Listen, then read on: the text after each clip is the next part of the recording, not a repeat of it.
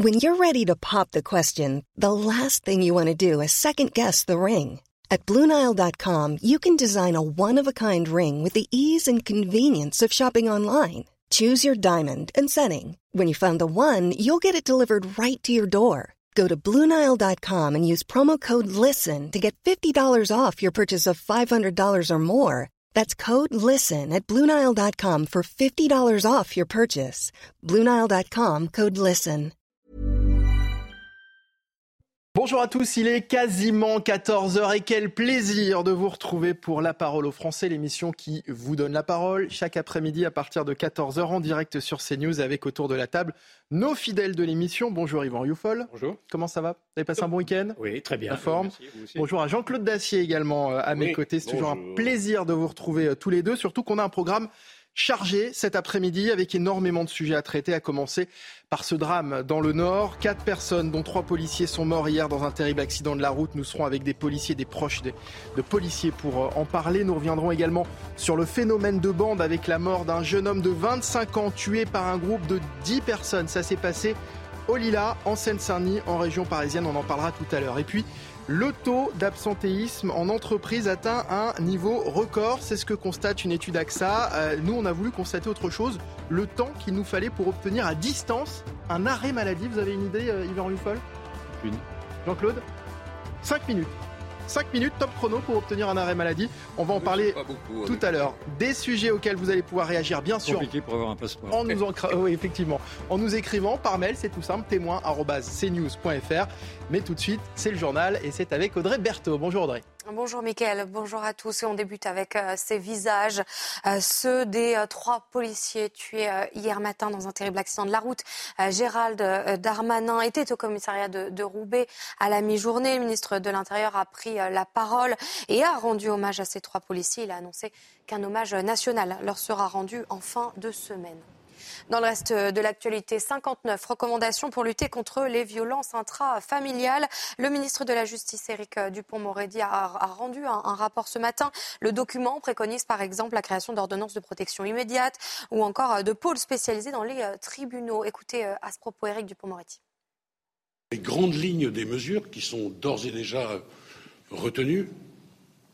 D'abord, la création euh, d'un pôle violence euh, intrafamiliale, un pôle vif, dans tous les tribunaux, dans toutes les juridictions de France, avec un coordonnateur au parquet, un coordonnateur au siège, avec euh, des magistrats euh, référents, avec des assistants de justice, des contractuels attachés de justice dédiés. Nous aurons également une formation, une habilitation euh, vif. Nous aurons aussi des juridictions, des audiences, pardon, spécialisées dans chaque euh, tribunal judiciaire. Les Républicains ont dévoilé euh, deux propositions de loi offensives dont le but est de reprendre le contrôle sur les flux migratoires. Manuel Bompard était l'invité de Laurence Ferrari ce matin. Le député LFI des Bouches-du-Rhône s'est montré très critique face à cette proposition. Écoutez. Ils tentent surtout de faire diversion.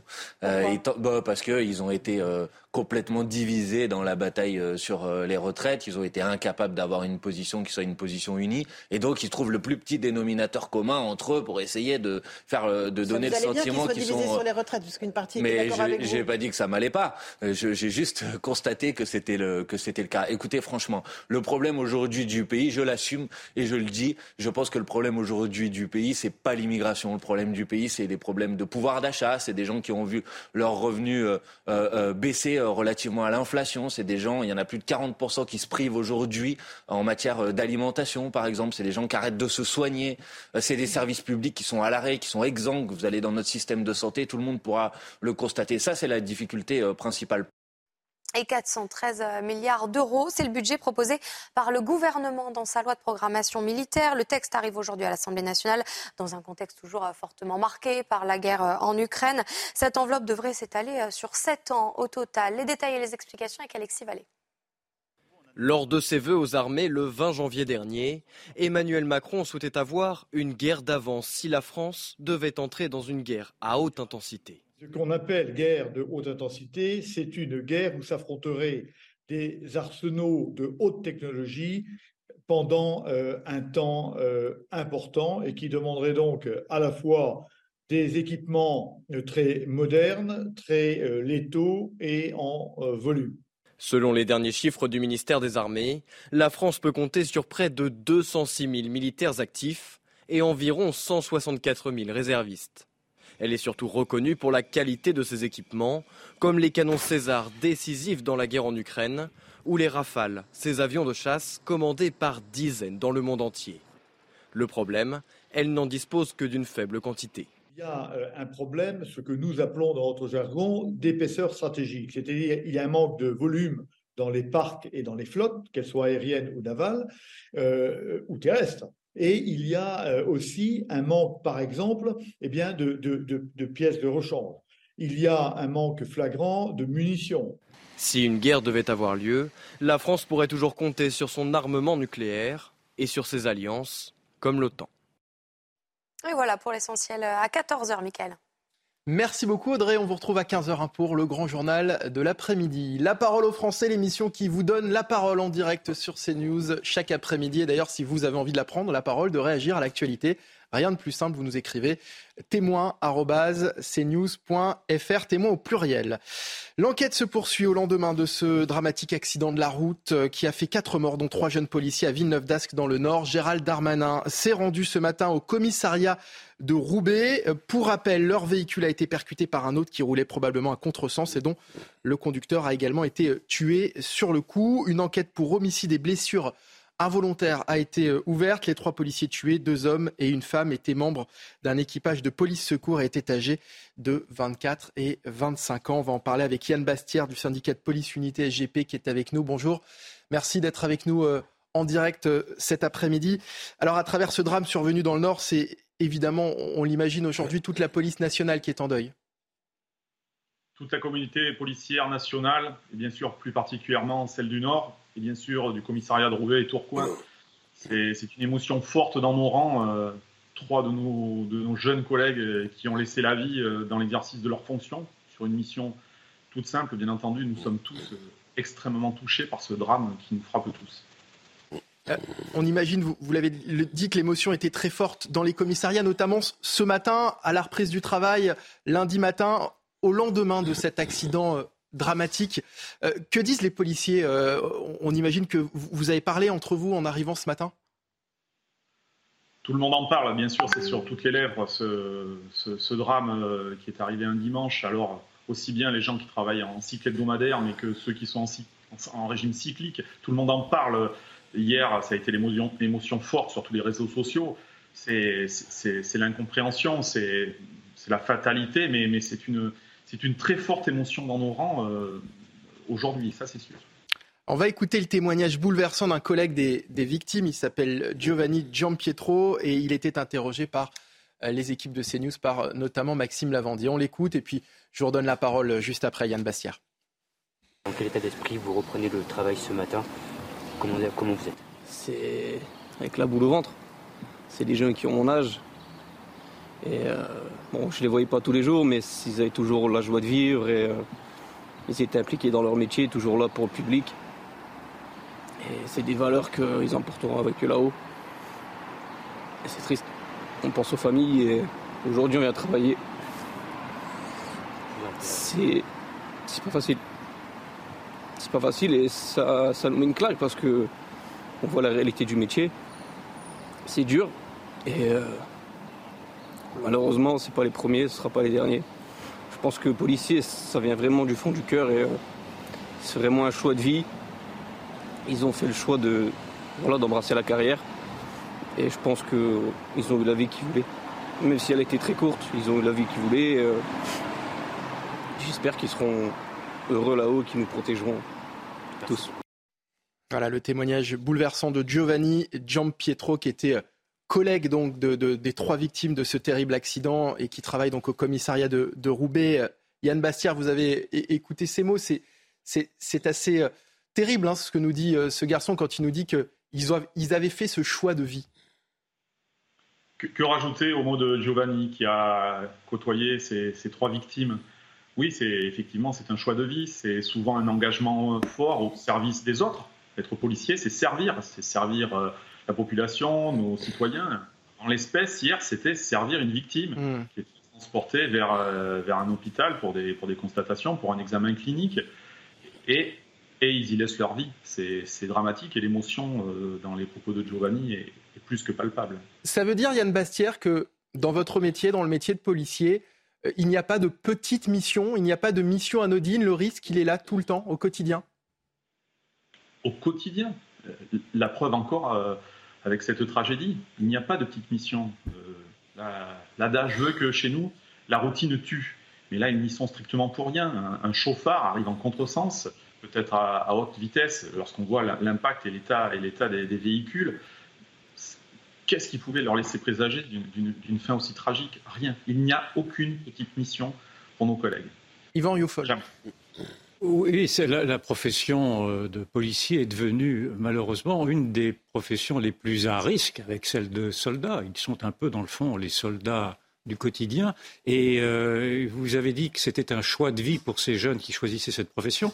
Mais est-ce que face au risque maintenant considérable que prennent ces policiers, ces jeunes policiers, face effectivement à la manière dont ils sont également traités, insultés par une partie d'un monde politique, je pense notamment à, l'extrême gauche qui appelle à tuer du flic. Est-ce que les vocations se tassent ou est-ce qu'au contraire, il y a encore à nouveau davantage de, vocations à vouloir euh, aider euh, la République? La Cour des comptes a rendu un, rapport dernièrement faisant état de euh, ces deux, trois dernières années d'une accélération des départs dans nos rangs, aussi bien chez les gendarmes par bien sûr les retraites, mais également des, démissions euh, très volontaires. Non, effectivement, nous avons de plus en plus de mal à, attirer et maintenant même à fidéliser. Donc c'est vrai que ces vocations qui, étaient, très fortes, parfois familiales, hein, de père en fils, ça se passait, eh bien ça se perd. Alors le, drame d'hier met en lumière la dangerosité de notre métier, mais comme vous l'avez évoqué, euh, le flic bashing euh, est bien sûr là euh, avec certains politiques, et ça c'est beaucoup plus, beaucoup plus gênant. bien sûr que le flic bashing est en train de, dégoûter pas mal de, notre jeunesse de venir rejoindre nos rangs. Il y, a le, il flic bashing effectivement dont vous parlez. Il y a aussi les, craintes, hein, puisque nos équipes, Maxime Lavandier, qui sont qui étaient sur place, qui sont également actuellement dans le Nord, ont interrogé beaucoup de policiers et qui leur ont répondu évidemment que ce drame réveille de, de, mauvais souvenirs et que ce drame aussi réveille des peurs. certains policiers ont, dit à nos équipes qu'ils viennent travailler le matin avec la, la, peur au ventre. C'est des, des, choses que vous entendez aussi, vous, auprès de vos collègues? De plus en plus souvent, bien entendu, on entend ça. Et qu'est-ce que vous leur répondez alors? Répondre, euh, c'est quoi qu'il arrive, c'est de faire attention à eux. Ils doivent rentrer chez eux tous les soirs la prise de risque inconsidérée, euh, elle, est, elle, est, plus admissible. C'est-à-dire servir, bien sûr, le risque, il fait, il fait partie du, quotidien de chacun, mais ce que nous leur conseillons tous, c'est de faire attention à eux, de faire attention aux, dangers qui sont, bien sûr, là sur la route. Mes collègues n'ont pas pu s'en prévenir, bien entendu, mais dans toute intervention, de prendre toutes les mesures de sécurité et même d'aller au-delà, de faire très attention à eux. Jean-Claude Dacier. Monsieur Bassière, est-ce que on, parle pratiquement tous les jours d'affaires de drogue plus ou moins graves, heureusement pas toujours aussi dramatiques que celle qui a frappé la, police avant-hier. Est-ce que vous avez un sentiment sur l'augmentation des affaires de drogue? On a même, j'ai entendu sur notre chaîne ou d'autres, le, nom, l'appellation de narco-État. Est-ce que vous avez le sentiment que ces affaires de drogue progressent en dépit de vos efforts ou est-ce que vous avez le sentiment qui pourrait nous rassurer que c'est parce que M. Darmanin a déclenché la guerre il y a deux ans à peu près, pas tout à fait deux ans, euh, aux affaires de, stupéfiants, on en parle donc logiquement de plus en plus, mais que globalement, vous progressez. J'avoue, moi, que je me pose la question. Alors, je ne vais pas vous rassurer. Non, non, je ne vais pas vous rassurer, bien entendu. Je, partage une partie de vos propos. Euh, le narco-État, bien peut-être, j'ai entendu tout à l'heure sur vos, sur vos antennes un chroniqueur qui parlait d'un contre-État avec euh, ses propres forces de l'ordre. Et je mets franchement des guillemets, euh, c'est financier. Oui, là il faut faire très attention, tout à fait. Je vais reprendre les propos d'un collègue à moi et, qui m'a parlé à Marseille, qui connaît très très bien le contexte marseillais et qui me parle de narco-terroriste. Je pense que nous y sommes aujourd'hui. C'est-à-dire qu'ils terrorisent des populations. Nous avons eu cette euh, victime collatérale, voici une dizaine de jours, cette femme qui écoutait de la musique dans la voiture avec sa fille. Donc c'est-à-dire qu'on terrorise euh, le gang adverse, mais on terrorise aussi la population. Lorsque vous entendez que des gens n'osent plus être dans leur jardin, regardez cette, cette fusillade hier matin avec des, balles de Kalachnikov qui ont traversé des, palissades. Oui, là, ça commence à, ça commence à, poser question. Est-ce que nous, nous, nous devons baisser, les bras? Absolument pas. Mais, je, pense que euh, c'est très, très mal engagé actuellement. Ah Alors pour revenir à, ce drame terrible d'hier, de, d'hier, euh, Yann Bastière, euh, je le disais tout à l'heure, Gérald Darmanin s'est rendu au commissariat de Roubaix pour rendre hommage euh, aux, victimes. On va l'écouter, le ministre de l'Intérieur qui a annoncé un hommage national qui sera rendu aux victimes. Ce sera en fin de semaine. On écoute Gérald Darmanin. On va voir avec les familles. Hein. J'ai une partie ce matin au téléphone et que je continuerai à voir toute la journée pour qu'en fin de semaine, un hommage euh, soit rendu ici à Roubaix. Je viendrai euh, bien sûr, présider euh, cet hommage comme je le fais à chaque fois. Et un hommage national a, été décrété par le président de la République lorsque nous tiendrons cette cérémonie pour que dans tous les commissariats de France, dans toutes les brigades de gendarmerie, dans toutes les préfectures et sous-préfectures, et je veux ici dire pour tous ceux qui le souhaitent dans toutes les mairies de France, on puisse avoir une pensée pour ces trois jeunes policiers dont la vie était devant eux, voilà les mots de Gérald Darmanin, le ministre de l'Intérieur, ce matin au commissariat de Roubaix. Yann Bastière, vous avez entendu le, ministre peut-être dans, la longueur. Est-ce que vous souhaitiez réagir à, ces propos? Non, ils sont dignes et de toute façon, c'est ce qui est le, temps du moment. Le recueillement, la solidarité, euh, l'émotion et, d'être au plus proche euh, des familles, des proches, euh, de nos collègues, bien entendu, on est dans ce temps-là et, nous avons malheureusement cette triste habitude, lorsque nous, partons, nous, perdons pardon, nos, frères d'armes euh, mm. dans l'exercice de leurs fonctions, de, nous réunir dans les cours des commissariats ou des brigades de gendarmerie. Alors pour, pour, vos collègues, pour les deux hommes notamment qui ont été victimes, l'un était papa depuis presque un an, le second attendait un enfant avec sa compagne, est-ce qu'il y a un accompagnement prévu pour les compagnes, pour les enfants de, policiers dans ces cas-là? Pouvait être mis en œuvre, bien entendu, aussi bien des, cellules de, soutien psychologique à, l'endroit des familles. Nous avons un, organisme qui, a longtemps été l'orphelinat mutualiste de la police nationale et qui est maintenant euh, Orphéopolis et qui va, va se mettre au service euh, de, ces familles, de ces, femmes, et, mères ou futures mères.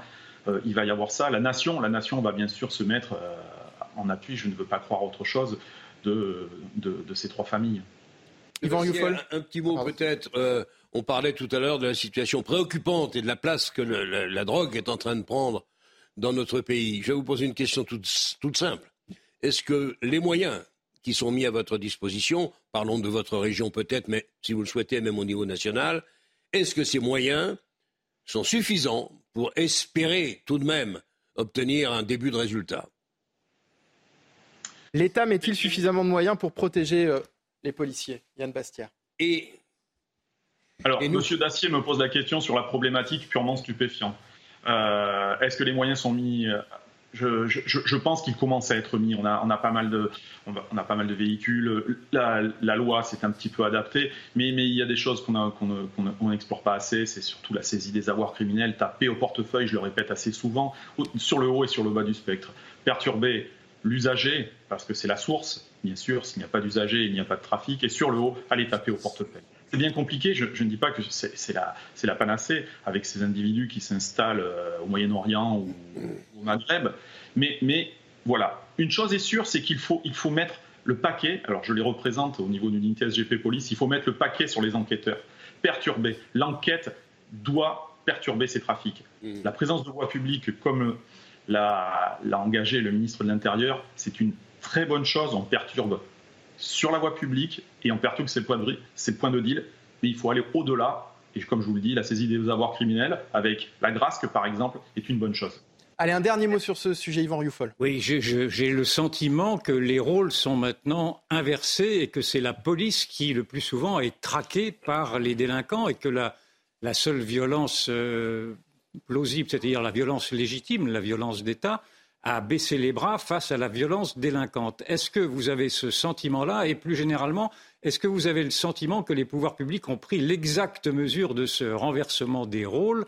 Et singulièrement de l'établissement, en effet, de maintenant de, de, de, terreau, de, trafiquants, je ne sais plus comment, quelle était votre expression, pardon, qui maintenant bousculent l'état de droit, bousculent même les démocraties en certains pays, comme maintenant déjà, par exemple, aux Pays-Bas ou en Belgique.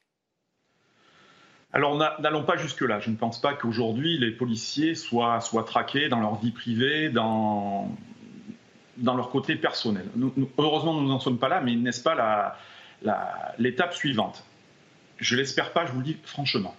Euh, ensuite, ensuite, bien entendu, il ne faut pas baisser les bras, il ne faut pas que, la peur change de camp, comme j'ai pu le lire sur, euh, c'était le titre d'un certain, certain livre. Non, non, il faut continuer à les harceler, ne pas les laisser tranquilles, perturber ce trafic, interpeller les, trafiquants et, tout ce qui traîne autour. Nous avons ce, mm ce jeune, j'allais dire presque adolescent, ce jeune adulte, ce sicaire qui a été interpellé euh, et qui a un nombre incalculable pour l'instant. On ne connaît pas exactement, l'enquête est en cours, le nombre de meurtres qu'il a à son actif pour des sommes enfin, plutôt, plutôt modiques, 200 hein, 000 euros pour des vies humaines. Euh, voilà, où en est le contexte. Et je, reviens vers vous en effet sur le fait que des pays ont basculé, aussi bien la Belgique que les Pays-Bas, où des mafias euh, tiennent le pays euh, et, ont failli, par exemple l'été dernier, kidnapper le ministre de la Justice belge. Yann Bastien, vous allez, vous allez rester avec nous pour parler d'un tout autre drame. En Seine-Saint-Denis, un homme a été poignardé à mort par dix personnes au Lila. La victime âgée de 25 ans a été attaquée par un groupe dans la nuit de samedi à dimanche. La victime originaire de euh, Drancy rendait visite à des cousins lorsque ces derniers ont été agressés peu avant 23 heures. Pour l'heure, les raisons de, ces violences restent indéterminées. On va en parler avec également Amine Kessassi, euh, président euh, fondateur de l'association Conscience. Bonjour. Bonjour, merci d'être avec nous en direct cet après-midi. Vous êtes Marseillais, votre association a pour objectif de changer le destin des jeunes et des quartiers à Marseille et ailleurs, puisque votre association compte des dizaines d'antennes en France. C'est bien ça? C'est ça, totalement. Et, euh, et, on est malheureusement voué à, constater euh, toute cette violence. On la constate euh, effectivement à Marseille, mais on la constate aussi dans toutes les villes où on est présent, que ce soit des, des, des, grandes villes ou des plus petites villes. On le constate aussi à Cavaillon, qui est une petite commune à côté de Marseille, où on a cessé de compter des homicides l'été dernier, où il y a encore eu des jeunes qui ont été assassinés récemment, des victimes collatérales. Et, et aujourd'hui, on ne cesse de constater ce surcroît de violence dans notre pays et au final, ceux qui se retrouvent en otage de cette, de cette guerre des territoires, mm. de cette guerre de la drogue, de cette, euh, de cette guerre qui est menée entre trafiquants, euh, c'est nous, c'est les habitants qui nous retrouvons à chaque fois coincés au milieu et qui nous retrouvons euh, contraints d'assister malgré nous à, cette guerre. Alors, je, parlais de, ce drame survenu donc au Lila. Vous avez, j'imagine, une antenne aussi en région parisienne. Hein Totalement, on a une, antenne en région parisienne et, encore une fois, euh, je, vous entendais parler euh, avec ce, policier pour, les drames qu'il y a eu pour ces, ces policiers effectivement, il n'y a rien qui est fait pour accompagner les familles. Euh, aujourd'hui, c'est la même chose pour les gens, c'est la même chose pour ces jeunes qui meurent, il n'y a rien qui est fait pour accompagner ces mamans, pour accompagner ces familles qui sont détruites. Moi, j'ai moi-même perdu un grand frère il y a quelques années et rien n'est fait pour nous accompagner. Aujourd'hui, on a porté un dispositif d'accompagnement psychologique, d'accompagnement financier, d'accompagnement social euh, pour ces familles de victimes, ces mamans qui perdent des enfants, ces mm. familles qui sont détruites, ces petits frères et petites sœurs qui seraient tentés par la vengeance après. Et aujourd'hui, ces familles, on les accompagne. Donc, on a effectivement pris attache avec euh, la, famille de ce jeune de, 25 ans en Seine-Saint-Denis. Alors, Amine Kessassi, parlez-nous de ce phénomène de, de bande dans les quartiers qui clairement ne date pas d'hier. Pour vous, l'État a depuis toujours une part de responsabilité, c'est ça?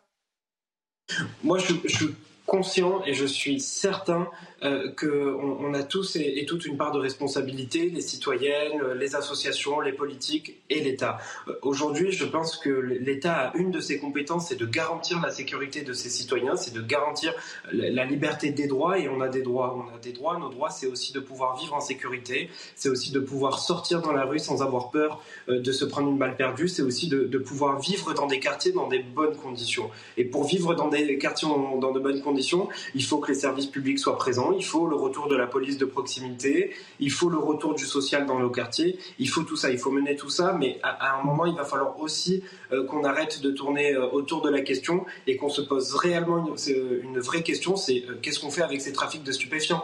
On sait qu'il y a cette drogue qui entre dans nos quartiers, on sait par où cette drogue elle rentre en France, on sait que le Maroc a légalisé la production du cannabis, donc maintenant comment on fait pour lutter à ça? Soit on continue à dire on va rajouter trois policiers, on va mettre la CRS 8, on va euh, condamner ces jeunes, ou cette fois on prend la question à bras le corps et on se dit comment on règle le fond euh, du problème. Est-ce qu'on ne devrait pas passer par une légalisation du cannabis? Je Parce que... en tout cas, il faut se poser la question. Amine euh, Kessassi, je vous... Je vous coupe un instant. Pour vous, c'est pas un problème de manque de moyens de policiers ou c'est pas un problème de, de, réponse pénale qui ne serait pas assez ferme, notamment vis-à-vis des mineurs, parce que c'est souvent des, des, mineurs qui sont concernés dans, dans ces affaires de bande. Pour vous, la réponse pénale n'est pas la, la solution mais non, il faut bien évidemment réinjecter des moyens dans euh, la solution pénale, mais il faut qu'on arrête avec cette politique de la répression. Mm. Aujourd'hui, c'est comment on prévient ça, comment on envoie les jeunes à l'emploi. Aujourd'hui, pourquoi les jeunes y tombent dans ces problèmes, pourquoi les jeunes y tombent dans ces réseaux? C'est parce qu'ils s'ennuient, c'est parce que ces jeunes ils ne font rien, ils vont plus à l'école, il n'y a aucune formation, il n'y a rien qui leur est proposé. Comment aujourd'hui on va les prendre, on va les emmener vers des formations. Nous, on a mené un dispositif avec euh, Satis, un sous-traitant d'Airbus. On a pris des jeunes de nos quartiers. Satis les a formés. Aujourd'hui, ils les ont recrutés, ces jeunes. Et ces jeunes, eh ben, ils sont plus dans la rue maintenant. Ils sont dans, euh, dans la formation et dans l'emploi. C'est ça le fond. C'est comment on accompagne les gens, comment on fait en sorte d'avoir une approche globale. Aujourd'hui, on a besoin d'une approche globale. Il faut remettre des transports, il faut remettre de l'éducation, redessiner les cartes scolaires. Il faut faire tout un tas de choses. Mais il faut bien évidemment le retour de la police de proximité. Et ça, c'est euh, primordial. Votre réponse à ça, votre réaction, Yann Bastière Dernier item sur cette police de proximité qui nous fait défaut. Je pense que c'est quelque chose vraiment qui est, à, explorer. On a eu la police de sécurité du quotidien, un beau concept qui, nous a été pondu voici quelques, années, mais qui ne, mène pas, qui n'atteint pas réellement son but. Euh, ensuite, bien entendu, je reviens vers vous, oui, une réponse pénale forte. Alors bien sûr, on est sur des mineurs, c'est de plus en plus compliqué, mais c'est vrai qu'une présence sur la voie publique, ça serait plutôt intéressant. En revanche, je reviens sur, cette fameuse, euh, sur ce fameux serpent de mer qui est la légalisation ou la dépénalisation, euh, selon la sémantique, de, de la consommation de cannabis. Euh, juste, juste une chose, juste une chose, j'attends sans présager de l'enquête les résultats de la toxicologie de l'accident à Roubaix pour qu'on puisse continuer à parler de certaines choses comme ça. Parce que lorsqu'on parle de ça, de cannabis et du volant à de, à des centaines et des milliers de familles, ils ne veulent même pas l'entendre aujourd'hui, cette légalisation. Mm. Parce qu'on a des dérives qui nous mènent à des drames à côté. Donc, je suis un peu d'accord avec votre intervenant et pas tout à fait sur, sur le fond. Un peu, mais pas totalement. Yvan Rioufol, une dernière question, un dernier mot sur ce sujet. Bon, euh, il est très bien, il a très bien été décrit ce sentiment d'abandon d'une population. Euh, je suis très réticent effectivement à la dépénalisation du cannabis parce qu'en fait c'est le trafic de la cocaïne aujourd'hui qui est en train de déstabiliser toutes ces cités. Mais ma question était de savoir si dans cette économie parallèle qui, qui nourrit malgré tout une partie des familles de ces cités-là, est-ce que l'ensemble des cités euh, se désolidarisent de ces trafics, de ces, délinquants, parce que je ne les vois pas souvent manifester massivement dans les rues. Est-ce qu'il n'y a pas malgré tout une sorte de solidarité passive euh, auprès de cette économie parallèle qui bénéficie un petit peu à tout le monde? Allez, votre réponse, Amine Kessassi.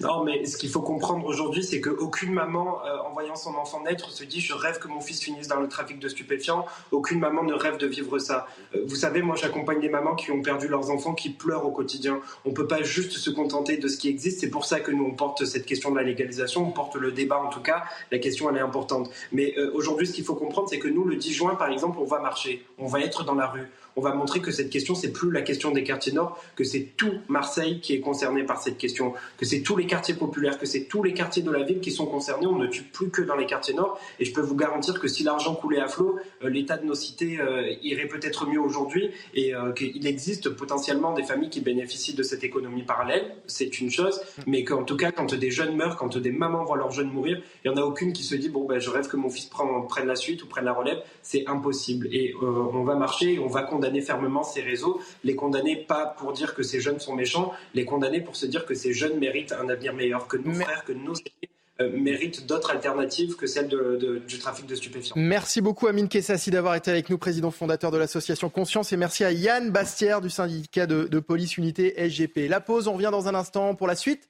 de la parole aux Français en direct sur CNews. Restez avec nous. Nous sommes de retour sur CNews pour la suite de la parole aux Français, toujours en direct euh, en compagnie d'Yvan Youfol, Jean-Claude Dacier et d'Éric de Ridmaten qui vient de nous rejoindre. Bonjour mon cher Éric, on va poursuivre nos discussions avec euh, nos différents intervenants dans un instant pour témoigner. Vous le savez, vous le faites par mail témoin.cnews.fr. On en débat après le rappel des principaux titres de l'actualité. C'est avec Somaya Labidi. Coup d'envoi des débats à l'Assemblée sur la hausse du budget des armées, le gouvernement met une enveloppe de 413 milliards d'euros sur 7 ans sur la table. Pour rappel, sous le précédent, le précédent quinquennal n'était que de 295 milliards. Il n'y a rien de trop, considère le ministre des Armées Sébastien Lecornu qui défend dès aujourd'hui et pendant deux semaines la copie de l'exécutif. Cette information cruciale pour les contribuables déclarant leurs revenus au format papier, il ne vous reste plus que quelques heures pour l'envoyer. La date butoir a été fixée à ce soir 23h59 et ce, quel que soit le lieu de résidence. Le cachet de la poste faisant foi rappelle l'administration fiscale. En cas de retard, vous aurez une pénalité de 10% sur le montant de l'impôt dû. Et puis le championnat d'Espagne de football face au fléau du racisme dans les stades. L'attaquant brésilien du Real Madrid a été qualifié de singe par des supporters adverses lors du match contre Valence au stade Mestella hier soir. Après le soutien apporté par la FIFA, c'est le Real Madrid qui à son tour condamne les insultes envers Vinicius Junior via un communiqué tout en annonçant déposer une plainte pour contre ce crime de haine, je cite.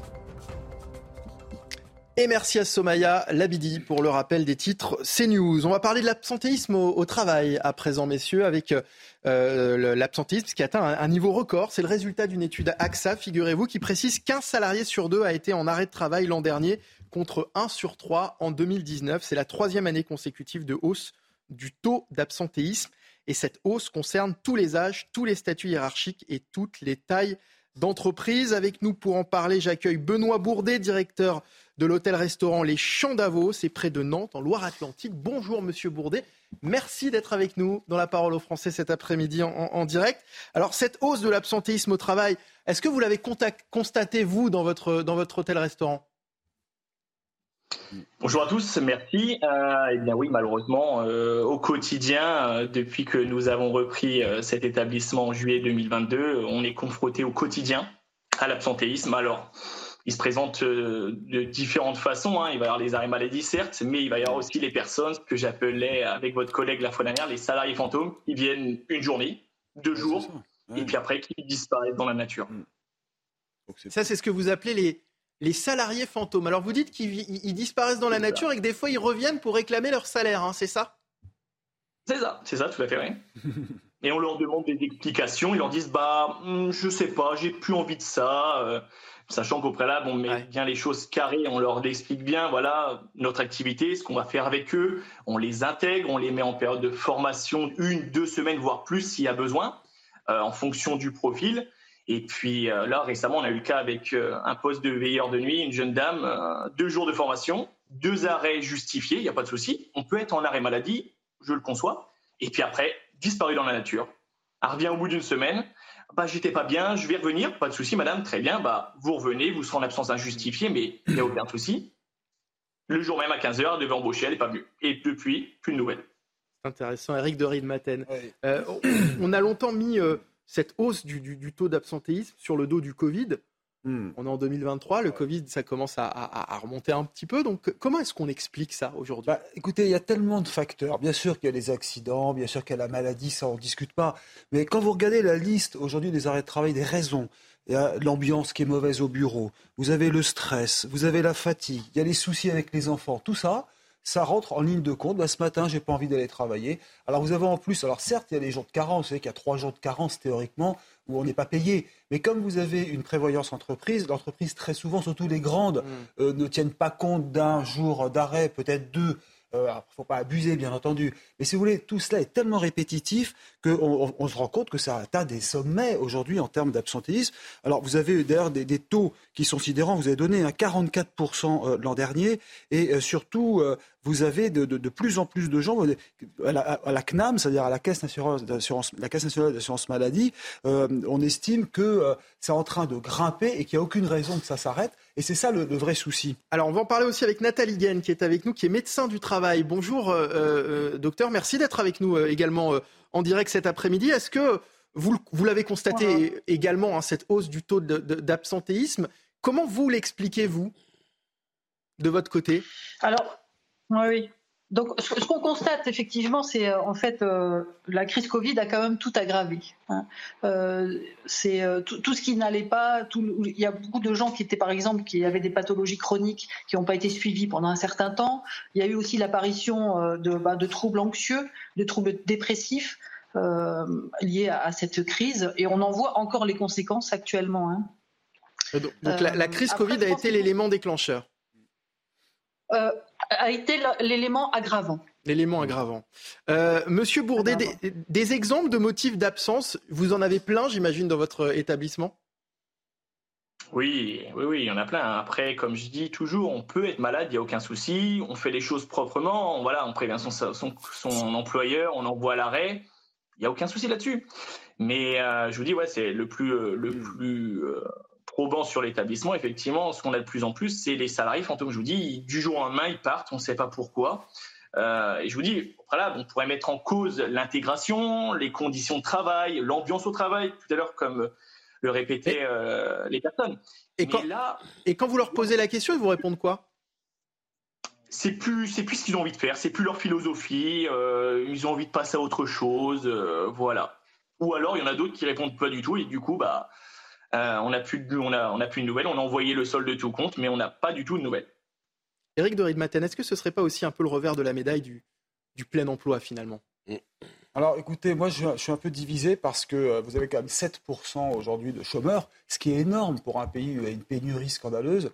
7%, euh, c'est quand même 3 millions euh, de, chômeurs, voire 5 si on prend tous les chiffres cumulés. En fait, il y a 5 millions. Mais et que pas, beaucoup de pas beaucoup si on compare aux, années précédentes. Bah, c'est pas beaucoup, mais vous avez quand même 7 pour, pour, une personne. Mais alors, ça, c'est ma première réponse. La deuxième, c'est que quand vous regardez dans des entreprises aujourd'hui, euh, dans l'aérien par exemple, on est en train de supprimer des emplois à tout va parce qu'on automatise complètement. Essayez de prendre l'avion, par exemple, dans un aéroport. Vous verrez, on ne peut même plus euh, avoir une hôtesse en face de soi pour vous enregistrer un bagage ou prendre votre carte d'embarquement. Tout se fait automatiquement. Et quand vous discutez avec le personnel d'aéroport, il vous dit bah oui, de toute façon, on est passé de 300 emplois à 150, donc déjà 50% de moins hmm. pour, pour, uniquement des bornes d'embarquement. Et ça, ça, en dit long sur aussi aujourd'hui les, les entreprises qui ont plus besoin de cette main-d'œuvre. Dans la restauration, on dit qu'on est mal payé. Est-ce que vous allez aujourd'hui accepter de travailler pour 1000 ou 1500 euros par mois, alors qu'avec deux RSA, vous arrivez à 1000 euros en, travaillant au black à côté C'est le problème de, ce système actuel en France, des aides sociales qui sont beaucoup trop importantes ben par rapport au travail, qui ne payent plus. Et quand Bruno Le Maire dit ah il faut que le travail paye, ben oui, mais enfin c'est pas le ministre de l'économie qui décide d'augmenter les salaires premièrement, et puis deuxièmement, est-ce que les petites PME qui ont du mal à mm. joindre les deux bouts peuvent se permettre d'augmenter 10-15% les salaires et même 15% sur un SMIC? Ça vous fera quoi? Ça vous fera 150 euros de plus par mois. Est-ce que c'est ça qui va changer la vie? Bien sûr que c'est une somme, 150 mm. euros. Mais est-ce que c'est vraiment ça qui change votre vie? Alors Jean-Claude Dacier nous disait qu'on était loin du plein emploi. C'est vrai, même si on s'en rapproche quand même de, de, de, de, plus en plus. De plus en plus. Euh, docteur Guen, euh, est-ce que vous, vous, constatez aussi une augmentation évidemment des demandes d'arrêt euh, maladie? Est-ce qu'aujourd'hui, ça va être ma question, est-ce qu'aujourd'hui il est plus facile d'obtenir un arrêt maladie qu'il pouvait l'être il, il, y a quelques années? Bien sûr que non. Hein. Euh, les médecins sont de plus en plus euh, euh, contrôlés par la, sécurité sociale. ils ont, enfin moi je vois des, on parle d'absentéisme, mais moi je vais aussi vous parler de présentéisme des gens malades, des gens malades au travail. que je vois en consultation, hein, qui ne peuvent pas se permettre d'avoir des jours de carence, qui ne peuvent pas se permettre de s'arrêter euh, parce qu'ils vont avoir des jours de carence, parce que eh ben, dans leur équipe, effectivement, euh, il y, a, un bon collectif et ils vont pas s'arrêter, euh, malgré qu'ils aient, je pense à des entreprises comme l'agroalimentaire, hein, malgré qu'ils aient des, troubles musculo-squelettiques des tendinites qui nécessitent un arrêt parfois un peu long, hein, parce que vous avez une infiltration, etc. Eh bien, il y a des gens qui ne le font pas. Non, mais ça, évidemment, et, ça, et, ça, évidemment, qu'on ne le remet pas en cause, et, ce sont évidemment des, des arrêts qui sont justifié. très fréquent. Et, qui, et, malheureusement, malheureusement très, malheureusement trop fréquent. Vous avez raison de, de le souligner, docteur. Mais alors, une de nos journalistes, figurez-vous, Sarah Fenzari, a voulu constater le temps qu'il fallait pour obtenir un, arrêt maladie. C'est pour ça qu'on se pose la question. Elle a, elle a, contacté un médecin généraliste via, euh, via la plateforme Doctolib et vous allez voir comment ça s'est passé. Je ne dis pas que c'est extrêmement facile d'obtenir un arrêt maladie. Hmm. Dans son cas, à notre journaliste, dans le cas de Sarah Fenzari, ça a été extrêmement facile et extrêmement rapide. Regardez, on en parle juste après. Je vous contacte euh, parce que je me sens pas très très bien. C'est-à-dire euh, J'ai pris ma température, j'ai de la fièvre. Donc si euh, éventuellement je peux avoir aussi un, arrêt maladie parce que je ne me sens pas du tout. Euh, je vous arrête. Hein. Pour l'arrêt de maladie, je vous donne deux jours, aujourd'hui et demain. D'accord, très bien. Voilà, mademoiselle, tout est là. Super. Vous recevez tout sur votre email. Hein. Parfait, je vous remercie, monsieur. Je vous en prie, bonne soirée. Également, au revoir. Alors votre réaction, euh, euh, docteur, c'est vrai que euh, on, s'interroge quand on voit la rapidité à laquelle cet arrêt maladie a été a été donné. Est-ce qu'on se pose aussi la question sur la, question de, de, la téléconsultation? Il est finalement plus facile d'obtenir un arrêt maladie par téléconsultation parce que ça prend effectivement cinq minutes. Alors moi, c'est pas ce que je constate, hein, justement. C'est plutôt la difficulté à obtenir un, non seulement un arrêt maladie, mais la difficulté à obtenir un rendez-vous. Alors moi, je travaille en province. Hein, euh, c'est difficile d'obtenir un rendez-vous en physique, mais en, mais en téléconsultation, c'est assez, assez, simple en, réalité. Je sais, je, enfin en tout cas, moi je vais sur Avignon, hein, puisque c'est mon lieu de travail. Euh, c'est assez difficile. Il y a de moins en moins de médecins traitants. Il y a aussi ça, c'est-à-dire que les gens ne sont plus suivis. Euh, euh, et, parfois, les gens viennent, viennent en consultation de médecine du travail pour faire un arrêt, alors que nous, on n'est pas, on peut pas faire d'arrêt maladie. Hein. on peut faire un courrier justifiant que les gens ne sont pas à capacité, etc. Euh, donc moi, je, je vous dis, je, vois plutôt euh, pour avoir un rendez-vous chez un rhumatologue, par exemple, c'est six mois.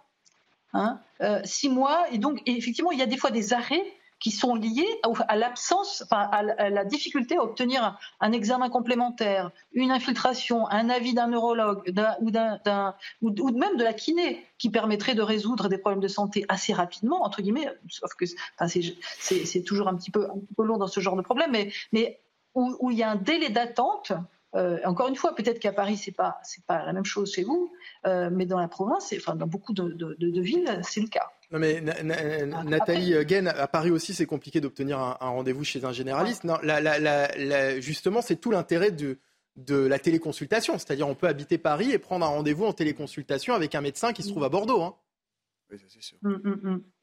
C'est tout l'intérêt aussi. Éric de Ridmaten, vous avez contacté euh, Doctolib justement. Que vous ont-ils euh, répondu? Alors Doctolib, c'est la plateforme la plus sérieuse. Donc euh, généralement, vous êtes relié à vos médecins généralistes, spécialistes qui sont affiliés. Je veux dire, enfin, c'est votre médecin traitant. Voilà, c'est le terme mm. qui convient. Donc, ils vous connaissent. Euh, et puis là, vous pouvez vous inscrire. S'il ne peut pas vous recevoir physiquement, vous avez des propositions de créneaux. Tout le monde connaît Doctolib. Il suffit de trouver le bon créneau, même tôt le matin, porter des consultations. Voilà. Mais eux me disent, on est sur des médecins traitants. Donc le médecin traitant ne délivre pas comme ça euh, à l'aveugle des, des autorisations d'absence. Hein, comment vous appelez ça pas l'absentéisme les, euh, les, arrêts de travail. arrêts de travail, voilà.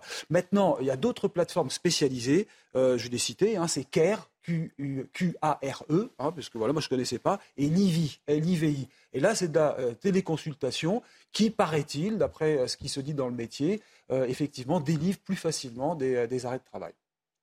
Yvan Youfol il me semble là que nous assistons à un phénomène de société assez nouveau qui est lié, me semble-t-il, à la promotion de la société des loisirs aux 35 heures, à cet hygiénisme d'État qui fait qu'en effet chaque citoyen est un malade qui s'ignore, etc.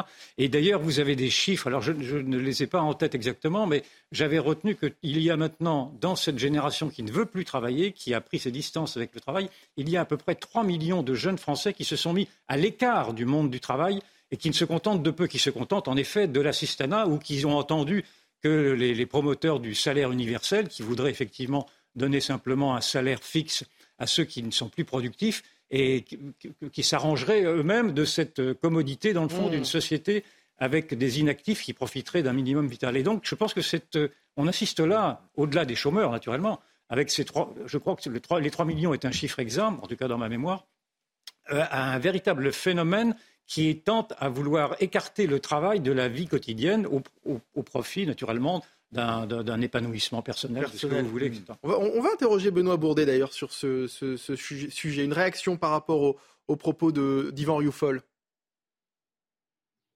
Oui, vous m'entendez? Oui, on vous entend très bien.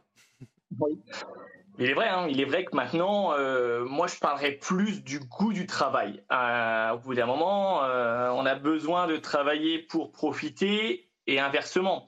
Donc, euh, est-ce qu'on ne donnerait pas l'envie euh, aux collaborateurs justement de travailler? Et ça, je pense que ça se travaille en école, ça se travaille aussi euh, dans, son, dans son côté personnel. On a l'impression effectivement qu'ils veulent plus de contraintes, et ils veulent que les avantages. Et effectivement, il faut un petit peu de contraintes pour pouvoir gagner, gagner l'argent, pouvoir subvenir à nos charges, à notre loyer, à notre famille c'est je pense que c'est un, un, mélange de pas mal de choses qu'il faut repenser. Il faut faire des, faire des consultations, je pense. Jean-Claude Dacier. Oh, je pense qu'on se raconte des histoires et qu'il y a un certain nombre de Français, quelques millions hélas pour l'avenir du pays. J'ai le sentiment que, effectivement, ils ont un vrai problème avec le travail. La vraie question, c'est pourquoi? Et je ne pense pas que euh, le, le, problème soit, se résume, en tout cas, entièrement par euh, la, délivrance plus ou moins rapide d'arrêt de travail et, de, certificats de circonstance. Je pense, hélas, que le travail est plus grave, l'absence de travail est plus grave. C'est le New York Times l'autre jour qui disait que les Français sont devenus paresseux. Je ne sais pas s'ils sont devenus paresseux, si nous sommes tous devenus plus paresseux aujourd'hui qu'hier. Je crois surtout qu'il ne faut pas qu'on se raconte d'histoire. Il y a aujourd'hui des gens. De quoi vivent-ils tous ceux qui veulent plus travailler? Essayez de répondre à cette question. De quoi vivent-ils hmm. si, vous, avez la réponse, à mon avis, vous commencez à avoir la solution. Bah, ils vivent probablement d'aides sociales importantes. Ce pays, on a les chiffres, c'est considérable. Bon, c'est ce que certains chefs d'entreprise, à tort sans doute, c'est un peu provoquant, appellent les primes à l'oisiveté. Tant qu'on n'aura pas réglé ce problème-là, qui est que oui, bien sûr que ceux qui sont malades doivent être arrêtés et se reposer et être soignés, mais hélas, le problème que nous avons dans ce pays, je ne sais pas si c'est plusieurs millions, comme le disait Yvan, je crains qu'il ait raison, il est beaucoup plus large que ça. Nous avons un, problème. Alors, le Covid, oui, ça peut être le prétexte, mais c'est sûrement bien au-delà de ça. Il y a des gens qui travaillent, d'autres qui ne travaillent plus, et il y a même une relation compliquée Alors on va laisser... ceux qui travaillent et ceux qui ne travaillent pas, parce qu'ils se disent, mais ceux qui ne travaillent pas, ils gagnent presque autant d'argent que moi qui travaillent. Avant, on pas laisser... sorti de l'auberge. On va laisser répondre, et, après on va la libérer à Nathalie Guen, euh, qui est donc médecin du travail et, qui, est et qui est toujours avec nous. Euh, euh, alors moi, je ne pense pas que, les gens ne veulent pas travailler. Par contre, la question du sens du travail est primordiale. Et, je pense que c'est là-dessus qu'il faut travailler. Euh, il faut et, que, que, les entreprises doivent se poser la question. Alors on peut dire les gens sont devenus feignants, mais on ne va, pas, aller très loin comme ça. Posez-vous la question, qu'est-ce qui fait que les gens ne restent pas? Euh, il faut agir sur les conditions de travail, sur le sens du travail. Et vous pouvez, en tant qu'employeur, vous pouvez vous faire aider par les services de santé au travail. Hein. on a un service, tous les entreprises, tous les services de santé au travail maintenant ont des psychologues du travail. Ils sont là pour aider à l'analyse des situations. Alors quand vous avez un cas individuel, bon, voilà, ça peut, ça, on peut dire bon, bah c'est cette personne. Euh, euh, et encore, même si vous avez quelqu'un qui est en arrêt maladie, n'hésitez pas à lui dire qu'elle peut voir le médecin du travail. Hein, on, a, on a des services, on, on accueille les gens en visite de pré-reprise pour essayer de comprendre leur situation, pour pouvoir les aider.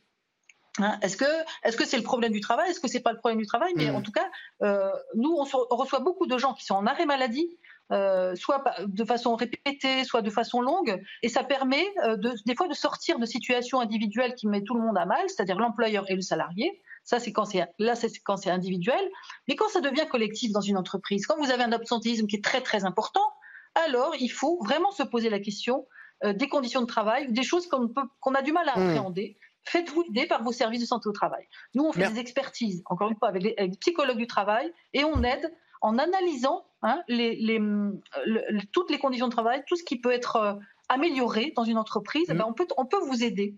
Euh, à, justement à, ce que les gens restent dans votre entreprise et aient envie de rester. Merci beaucoup Nathalie Gaine d'avoir été avec nous. Je rappelle que vous êtes médecin du travail et membre euh, euh, du syndicat national des professionnels de la santé au travail, le SNPST. un dernier mot sur ce sujet, Benoît Bourdet, très rapide pour, pour clôturer ce thème.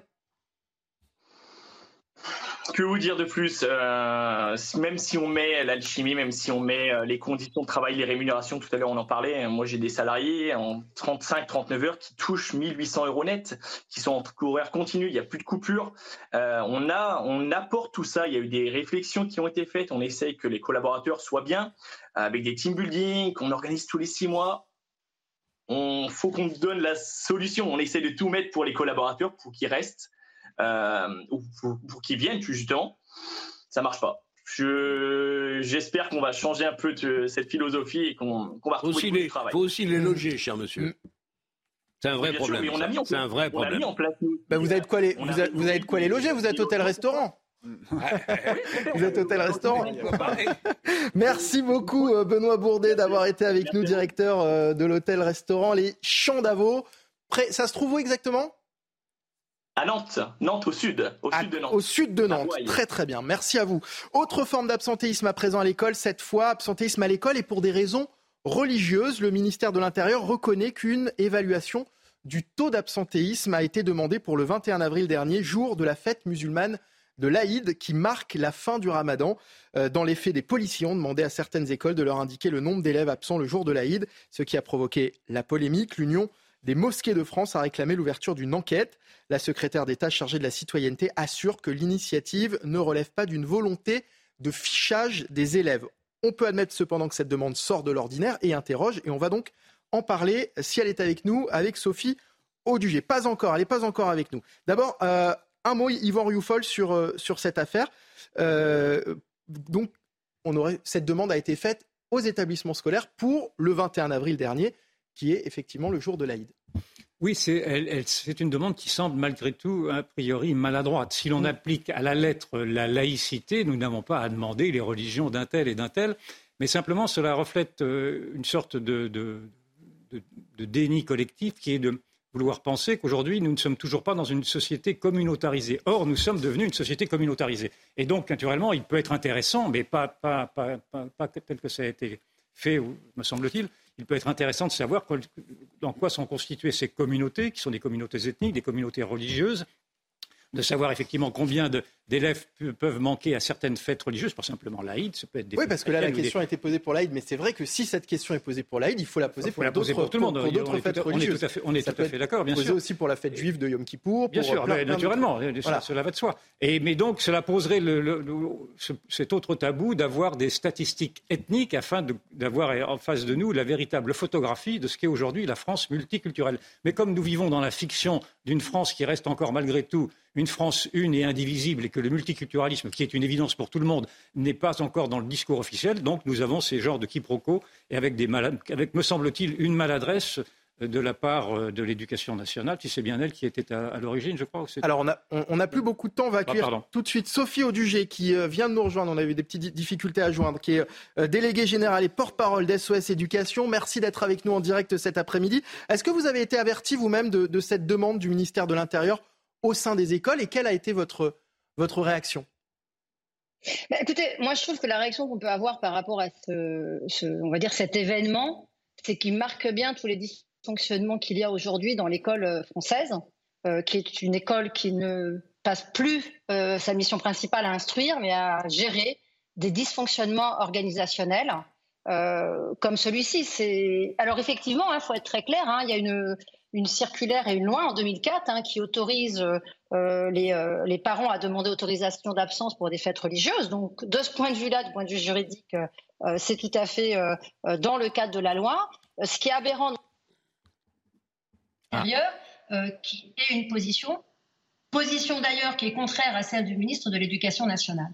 La réalité, c'est que ça ne fait que montrer encore qu'on est euh, aujourd'hui dans une situation dramatique de notre école euh, euh, française, notre système éducatif, qui est le jeu de guerre politique qui ne concerne pas les enfants, qui sont contraires à l'intérêt supérieur des enfants et contraires à leur instruction. Mmh. Et, Alors, je crois qu'effectivement, ce qui s'est passé là est une démonstration de plus que la situation est extrêmement grave, qu'il y a des désaccords de fond au sein même du gouvernement et que ces, ces, ces combats politiques euh, les enfants ne peuvent plus en faire les frais. Hmm. les enfants, c'est évidemment euh, en partie les professeurs, hein, parce que euh, les professeurs en ont ras-le-bol. Ils aimeraient bien pouvoir faire leur métier, refaire leur métier, c'est-à-dire enseigner, avoir des élèves face à eux pour enseigner et avoir des classes où il est possible d'enseigner. Alors des professeurs qui, en, majorité d'ailleurs, ont refusé de répondre à, cette demande, des professeurs qui refusent de, répondre à une demande de leur hiérarchie, de la police, ça peut aussi faire réagir. Euh, euh, on peut aussi s'interroger sur l'efficacité des, services de l'État. Alors pardon, je, vous ai très mal entendu. Alors je disais que les professeurs avaient en grande partie refusé de répondre à cette demande de leur hiérarchie et de la police. Non, mais, enfin, excusez-moi, mais je crois qu'il est très important de rappeler aujourd'hui euh, à, votre antenne que l'école, en fait, euh, elle répond à un devoir de l'État, qui est d'instruire les enfants, qui eux-mêmes sont protégés par un droit, qui est leur droit à l'instruction. Hein. Donc il faudrait quand même à un moment que ce gouvernement prenne conscience que ni le ministère de la Santé n'a à faire les règles dans l'école, hmm. ni le ministère de l'Intérieur ou la police a à faire la règle dans l'école, en fait. Si vous voulez, les enfants, ça serait bien que rapidement on prenne des mesures pour réformer notre système éducatif qui est quand même dans une situation excessivement grave à la fois au niveau de l'instruction, mais ce n'est plus que le problème de l'instruction, c'est également que ces, ces enjeux de conflit entre un Darmanin et un Papendiaï, c'est des enjeux de conflit qu'on va retrouver au sein même de l'école entre des enfants et qui vont toucher les et qui vont toucher nos enfants euh, directement. Vous avez raison de le, souligner. Bah, On souligne également que le secrétaire d'État, je, je, le redis, hein, a affirmé qu'il n'y avait pas de volonté de fichage des élèves et qu'il faut préciser qu'aucune donnée nominative n'avait été euh, euh, demandée. Voilà, c'est important aussi de le préciser. Merci beaucoup Sophie Audugé d'avoir été avec nous, déléguée générale et porte-parole d'SOS Éducation. merci Van Youfol, merci Jean-Claude Dacier. On va marquer une pause, on est un petit peu en retard. Dans un instant, c'est le grand journal de l'après-midi avec Audrey Berthaud en direct sur CNews. À tout de suite. Il est 15h sur CNews, c'est le grand journal de l'après-midi avec Audrey Berthaud. Bonjour Audrey. Bonjour Mickaël. Et à la une de l'actualité. Trois euh, policiers ont été tués hier matin dans un accident de la route. Gérald Darmanin était au commissariat de Roubaix à la mi-journée. Le ministre de l'Intérieur a pris la parole. Il a annoncé qu'un hommage national leur sera rendu en fin de semaine. À Mayotte, les pelleteuses sont entrées en action ce matin dans le cadre de l'opération Wambouchou. Un important bidonville est en train d'être démoli. Pour rappel, cette opération vise à expulser les migrants en situation irrégulière. On y reviendra dans ce journal. L'absentéisme au travail atteint un niveau record. C'est le résultat d'une étude AXA Santé. Près d'un salarié sur deux a été en arrêt de travail l'an dernier et c'est encore plus chez les moins de 30 ans. Enfin, 413 milliards d'euros, c'est le budget proposé par le gouvernement dans sa loi de programmation militaire. Le texte arrive aujourd'hui à l'Assemblée nationale dans un contexte toujours marqué par la guerre en Ukraine. Cette enveloppe devrait s'étaler sur 7 ans au total. Et on débute avec euh, ces visages. Regardez ceux euh, des trois policiers tués hier euh, matin dans un accident de la route. Gérald Darmanin était au commissariat de, Roubaix, je vous le disais, à la mi-journée. Le ministre de l'Intérieur a pris la parole et a rendu hommage aux trois policiers décédés. Écoutez. On va voir avec les familles. Hein. J'ai une partie ce matin au téléphone et que je continuerai à voir toute la journée pour qu'en fin de semaine, un hommage euh, soit rendu. Ici à Roubaix, je viendrai euh, bien sûr, présider euh, cet hommage, comme je le fais à chaque fois. Et un hommage national a, été décrété par le président de la République lorsque nous tiendrons cette cérémonie pour que dans tous les commissariats de France, dans toutes les brigades de gendarmerie, dans tous les préfectures et sous-préfectures, et je veux ici dire, pour tous ceux qui le souhaitent, dans toutes les mairies de France, on puisse avoir une pensée pour ces trois jeunes policiers dont la vie était devant eux, Noémie Schulz du service police-justice vient de rejoindre. Bonjour Noémie. Euh, Noémie, où en est l'enquête? Le ministre de l'Intérieur euh, dit qu'il n'y a pas eu de, faute de la part des policiers oui, il l'a rapidement évoqué ce matin parce que la question lui était posée. A priori, à notre connaissance, il n'y a pas eu de faute commise par les policiers. Il n'a pas pu en dire plus. C'est évidemment euh, la procureure de la République de Lille qui pourra communiquer sur, euh, sur cette enquête. Euh, l'idée qu'il n'y a pas eu de faute de côté policier avait déjà été exprimée hier par le directeur général de la police nationale qui avait parlé d'un équipage qui circulait de façon normale avec un gyrophare. On le rappelle, hein, les trois agents accompagnaient une jeune fille de 16 ans à l'hôpital pour qu'elle y soit examinée en tant que victime potentielle d'une agression. Pour quelle raison la voiture de police a-t-elle été percutée par celle des deux jeunes hommes euh, qui étaient dans, la voiture en face? Ceux-ci avaient-ils pris une bretelle d'accès à la départementale à contresens Avait-il bu, consommé de la drogue? Beaucoup de questions sont toujours en suspens. Et on en saura sans doute plus en fin de journée puisque la procureure de la République donne une conférence de presse à 17h30. Euh, on en saura peut-être plus aussi sur le profil de ces deux jeunes dont on sait qu'ils étaient euh, connus de la police et de la justice. Le conducteur a trouvé la mort dans l'accident. Son passager est très grièvement blessé. Ils étaient connus pour des effets d'usage de stupéfiants, outrage envers agents de police ou encore conduite sous l'emprise d'alcool. Cette conférence de presse que l'on pourra suivre sur CNews. Merci Noémie. Et on prend tout de suite la direction euh, de euh, Mayotte où un bidonville est en cours de destruction euh, depuis ce matin. Une démolition qui mobilise environ 200 personnes, dont 150 gendarmes. La démolition devrait durer toute la semaine et marque le début de l'opération sécuritaire Wambouchou. Les détails avec Maïva Lamy. Dans un bruit sourd, les pelleteuses entrent en action.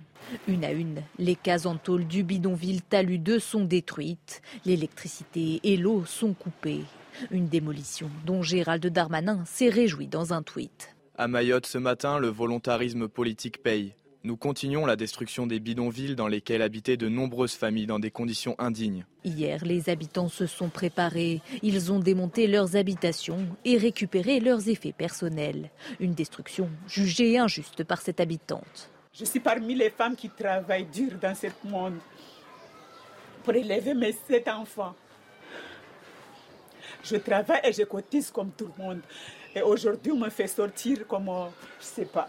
Prévue initialement le 25 avril, la démolition de Talus 2 avait été suspendue par le tribunal administratif de Mayotte. Mais de nouvelles décisions de justice ont finalement donné raison à l'État.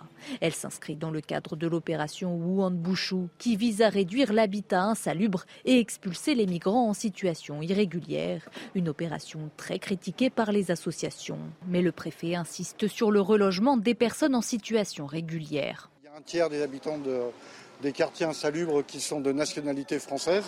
On construit avec eux un parcours qui permet d'aller euh, de sortir du bidonville pour aller euh, vers, euh, vers le logement. Au total, les autorités françaises prévoient de détruire un millier de logements insalubres à Mayotte sur plusieurs mois dans une quinzaine de périmètres.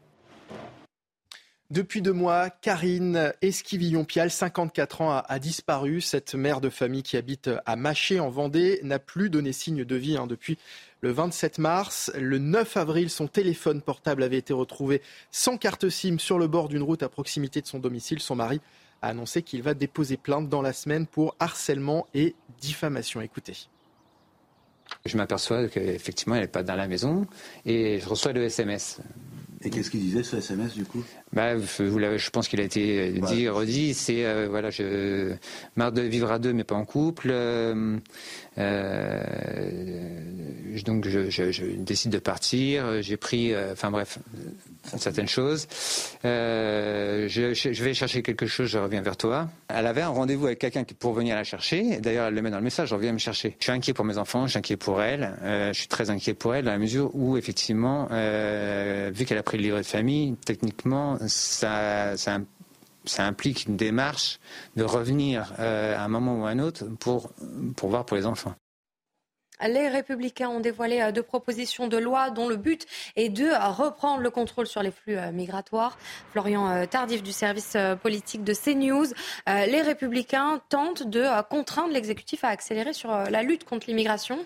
Oui, tout à fait, Audrey. Les républicains euh, profitent en quelque sorte des multiples atermoiements euh, d'Emmanuel Macron euh, sur cette question, puisque avec la question migratoire, on atteint en quelque sorte les limites du en même temps, c'est-à-dire que le chef de l'État, avec son gouvernement, en présentant un texte, c'était en février dernier, et de droite et de gauche, disons-le, a réussi à ne satisfaire ni l'aile droite ni l'aile gauche euh, de euh, la majorité, si bien que l'exécutif, on l'a vu euh, ces derniers mois, est dans une impasse sur cette question. On parle tout de même d'un projet de loi qui devait être présenté initialement à la rentrée, je parle de la rentrée 2022, qui devait être débattu à l'automne, qui finalement a été repoussé pour pouvoir permettre l'organisation d'un débat au Parlement qui n'a jamais eu lieu. Il a finalement été présenté en février dernier. Il devait y avoir un débat au Parlement en mars, débat qui a été avorté pour permettre de nouvelles consultations qui ont lieu euh, en ce moment pour potentiellement la présentation d'un nouveau euh, projet de loi en juillet qui sera débattu euh, à l'automne prochain.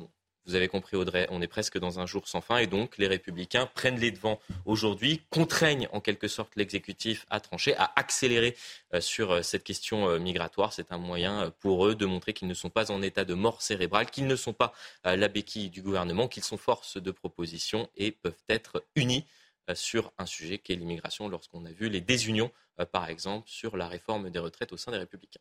Merci beaucoup Florian Tardif. 413 millions, milliards d'euros, c'est le budget proposé par le gouvernement dans sa loi de programmation militaire. Le texte arrive aujourd'hui à l'Assemblée nationale dans un contexte toujours marqué par la guerre en Ukraine. Cette enveloppe devrait s'étaler sur 7 ans au total.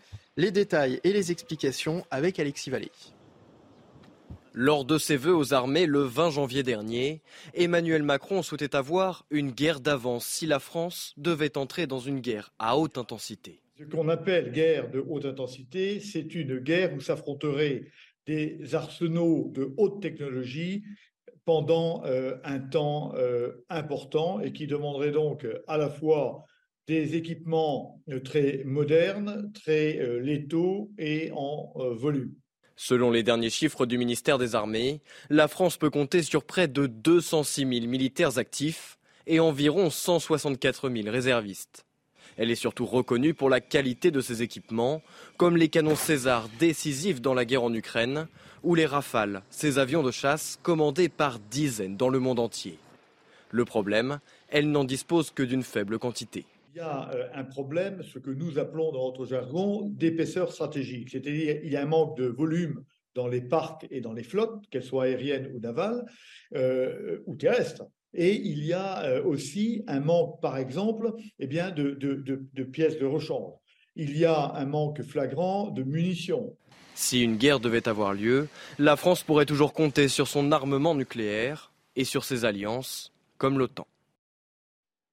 L'absentéisme au travail étant en constante augmentation depuis la crise euh, du Covid, c'est ce qui ressort d'un rapport publié aujourd'hui par euh, AXA Santé. Explications et détails de Maxime Leguet et Mathilde Couvillier-Flornois. L'absentéisme au travail bat des records. En 2022, le taux d'absentéisme a atteint un niveau inédit en France. Pour nous, euh, c'est une alerte qui doit inciter euh, les employeurs, les collectifs dans les entreprises à ouvrir un dialogue de façon à mieux comprendre ce qui se passe. En 2019, 30% des salariés étaient absents au moins un jour dans l'année. En 2022, ils sont désormais 44%. Si la hausse de l'absentéisme concerne toutes les tranches d'âge, sa forte augmentation chez les jeunes interpelle. Entre 2019 et 2022, le taux d'absentéisme a augmenté de 50% chez les moins de 30 ans. Alors comment expliquer de pareilles augmentations? Je, m'aperçois euh, que beaucoup d'arrêts maladie maintenant sont euh, donnés par voie de téléconsultation. Je pense que ça peut aussi expliquer qu'aujourd'hui, euh, on est ces, arrêts maladie de courte durée qui sont souvent d'ailleurs posés à la veille ou en fin de, week-end. Un sujet qui préoccupe de plus en plus les entreprises. En 2022, le coût direct lié à l'absentéisme représentait 4,4% de la masse salariale, une augmentation de 29% par rapport à 2019. On passe à la chronique écho avec Eric de Maten.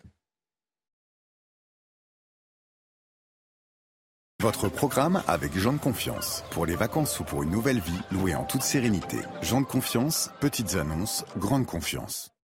Alors Eric, combien va coûter la transition écologique? Un rapport publié aujourd'hui par France Stratégie révèle que l'effort demandé va être considérable. Reste à savoir qui va payer.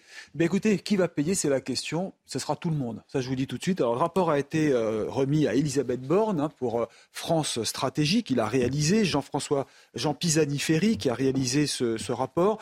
Euh, qu'est-ce qu'il dit, ce rapport? Eh bien, qu'il y aura des impôts en plus, des taxes supplémentaires nécessaires, que des travaux seront à réaliser dans les logements, que des usines devront être mises aux normes et que tout cela va freiner la croissance et alourdir la dette. Voilà pour le tableau. Alors, ce qui nous attend vraiment concrètement, c'est un quoi qu'il en coûte hein, pour décarboner la France. Je vous le dis, proposition de taxe sur le patrimoine qui concernerait les plus riches, c'est la proposition du rapport. La garantie qu'il y aura des prélèvements obligatoires qui augmenteront, alors que la France, rappelons-le, croule déjà sous les charges avec un record hein, selon l'OCDE. Et au total, cela coûterait 66 milliards d'euros par an, 66 milliards pendant sept ans, c'est-à-dire jusqu'en 2030, parce que la France s'est engagée à décarboner euh, la France complètement d'ici à 2050. Alors pour y arriver, il faudra aussi que la France s'endette. Et là, ce n'est pas la bonne nouvelle, parce que vous connaissez le niveau de la dette française, 3 000 milliards. Le rapport avance aussi des chiffres très alarmistes concernant euh, le, PIB, la croissance du pays. cette croissance va ralentir, dit le rapport. On pourrait perdre 10 points de PIB, ça fait entre 280 et 300 milliards par an, parce que euh, certaines entreprises devront sans doute délocaliser car elles ne pourront pas investir dans cette décarbonation. Alors c'est vraiment un tableau noir hein, pour une France qui se veut plus verte. Bien sûr, c'est un rapport. Il faut voir si maintenant euh, toutes ces mesures, toutes ces propositions seront mises en route. Mais c'est vrai que vu la situation actuelle du pays, ça ne sera pas simple à gérer et seul vraiment un gros tour de vis, un serrage des, des vis pour les baisses des dépenses publiques permettrait de mener à terme ce projet.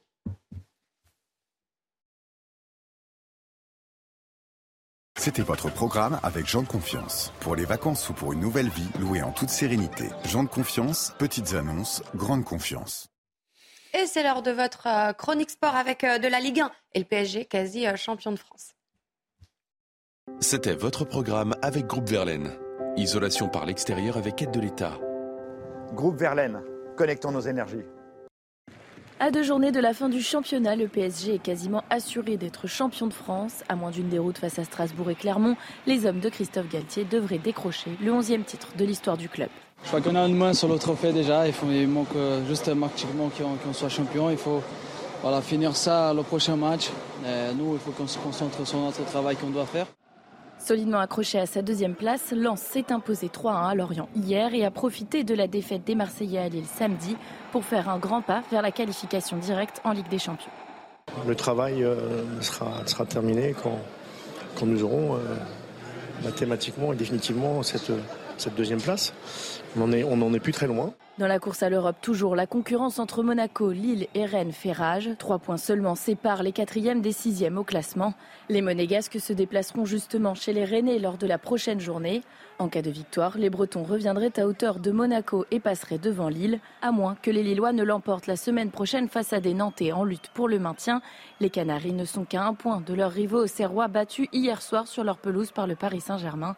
En championnat, Auxerre ne compte aucune victoire en 5 matchs. Nantes n'a plus gagné depuis le 12 février, soit depuis 13 rencontres. Les deux prochaines journées de Ligue 1 se joueront en multiplex. Votre programme avec Groupe Verlaine. Installation photovoltaïque garantie 25 ans. Groupe Verlaine, connectons nos énergies. Merci Audrey. Merci Mickaël. Dans un instant, c'est l'heure des livres présentés par Anne Fulda, suivi de 90 minutes info. Nelly Denac et ses invités. Nelly qui reviendra sur cet accident de la route à Villeneuve-d'Ascq dans le Nord.